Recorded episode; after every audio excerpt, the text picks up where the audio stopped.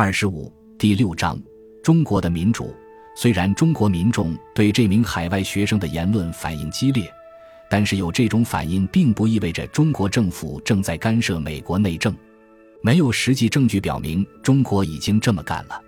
简言之，中国一直是以一个正常国家的姿态去捍卫正常的战略利益。对中国影响力与美国利益报告的一个主要批评是，他未能区分正常的政治活动和反常的破坏其他社会和政治结构的系统性企图。没有确切证据表明中国在从事后者。对此，克林顿政府时期的国务卿助理。加州大学圣迭戈分校全球政策与战略学院教授谢书立也对这份报告提出了异议。他写道：“我对报告中部分具体的事实研究没有异议，但我认为这份报告整体上夸大评估了当前中国对美国施加影响的威胁。对此，我保留不同意见。”报告讨论了非常广泛的中国活动，其中只有一些构成了对美国社会强制的。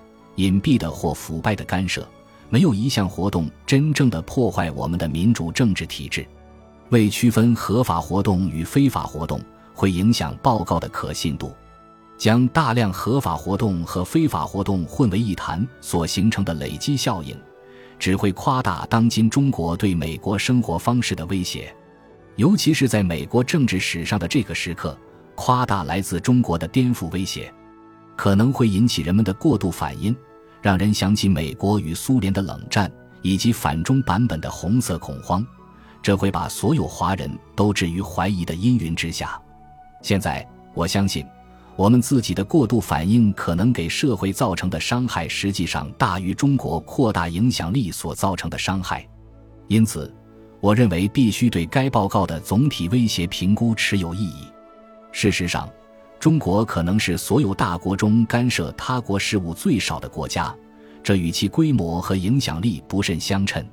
在联合国安理会五个常任理事国中，中国是自第二次世界大战以来唯一没有参加过任何境外战争的国家。美国、俄罗斯、英国和法国显然都参加过境外战争。本书从几个方面谈到。中国领导层的首要目标是维护十四亿中国人民的和平与和谐，而不是去影响国外六十亿人民的生活。这就是中国表现得像一个维持现状的国家，而不是一个革命大国的根本原因。他这么做，也是在为国际体系提供全球公共产品。作为一个大国，中国在处理国内的抗议时，也表现出了极大的战略克制。以香港为例，自香港特别行政区行政长官林郑月娥在二零一九年三月二十九日试图通过立法与台湾和内地签署引渡协议以来，香港备受示威活动的影响。他于二零一九年九月四日正式撤回条例草案后，示威活动仍在继续。自一九九七年英国将香港归还中国以来，香港已合法的成为中国主权领土的一部分。许多分析人士曾预测，中国的中央政府将对香港进行军事干预，镇压香港的示威活动。中国很有可能这么做。然而，到二零一九年十月，我撰写此书时，中国还没有这么做。的确，中国表现出了惊人的克制，尤其是与其他大国的行为相比。一九六一年，印度面临家门口棘手的葡萄牙殖民帝国阿的问题。时任美国总统约翰·肯尼迪和英国首相哈罗德·麦克米伦都建议印度总理贾瓦哈拉尔·尼赫鲁保持克制，不要入侵果阿。尼赫鲁却无视他们的建议，发动闪电攻击，于三十六个小时后，也就是一九六一年十二月十九日，占领了果阿。同样，罗纳德·里根总统面对美国家门口格林纳达这个麻烦不断的小国家时，也在1979年以一场左翼革命推翻了该国时任总理埃里克·盖里的统治，由莫里斯·毕晓普取而代之。格林纳达对美国根本构不成威胁，他只是制造了一些麻烦。实际上，入侵格林纳达是违反国际法的。1983年10月25日，美国抛开所有限制，入侵并占领了格林纳达。相形之下，作为大国。中国在香港问题上表现得格外克制。那么，香港人为什么要示威呢？西方媒体的说辞是，他们希望在香港建立一个独立的民主制度。当然，示威活动中的一些声音确实是这么说的。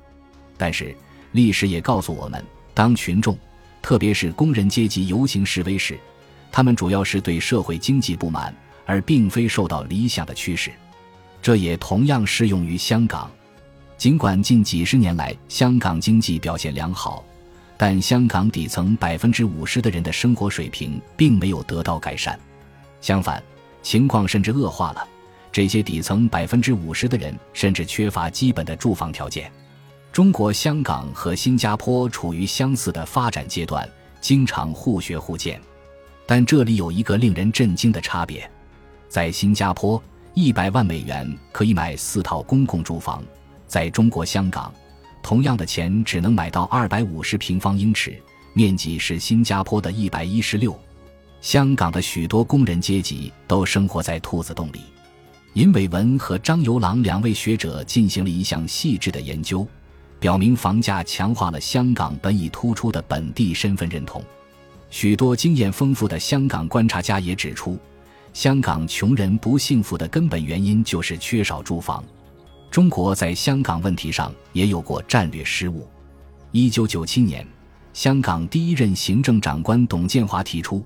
在十年内实现住房自有率达到百分之七十的目标，承诺政府将把住房供应量增加到每年至少八点五万套，并把公租房轮候时间缩短至三年。董建华想把新加坡的成功经验复制到中国香港。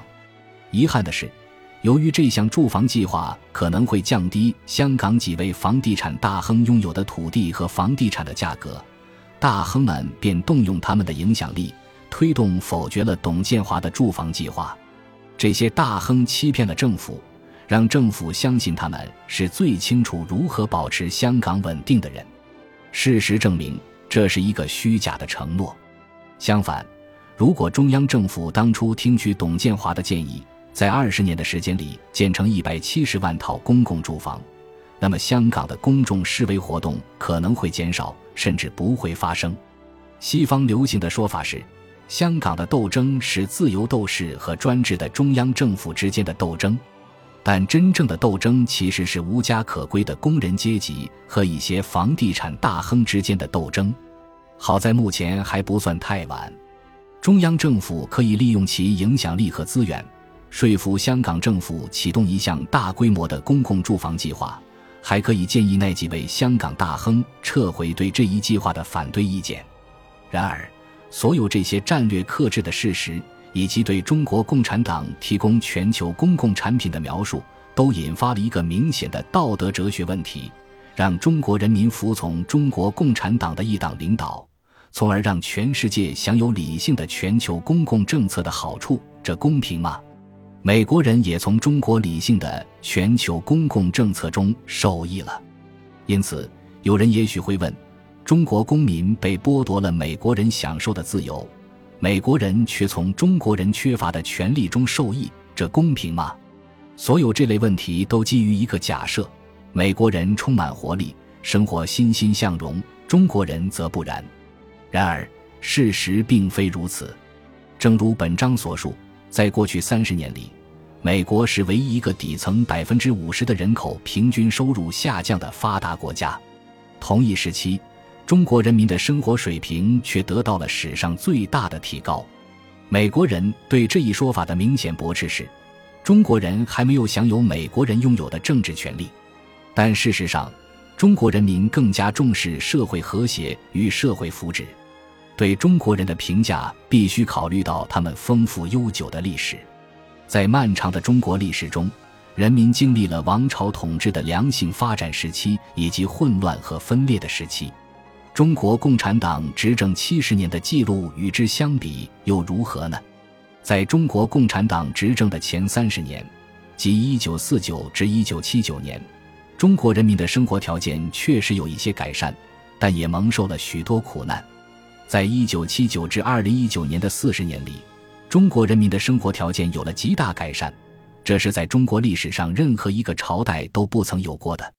值得留心的是，中国好的治理通常持续两三个世纪。中国共产党迄今的记录表明，它的治理可能会持续很长时间，尤其是因为这是中国历史上第一个帮助中国底层百分之五十的人口摆脱贫困的执政党。几千年来，绝大多数中国人都在为生存而挣扎，在饥荒年月里。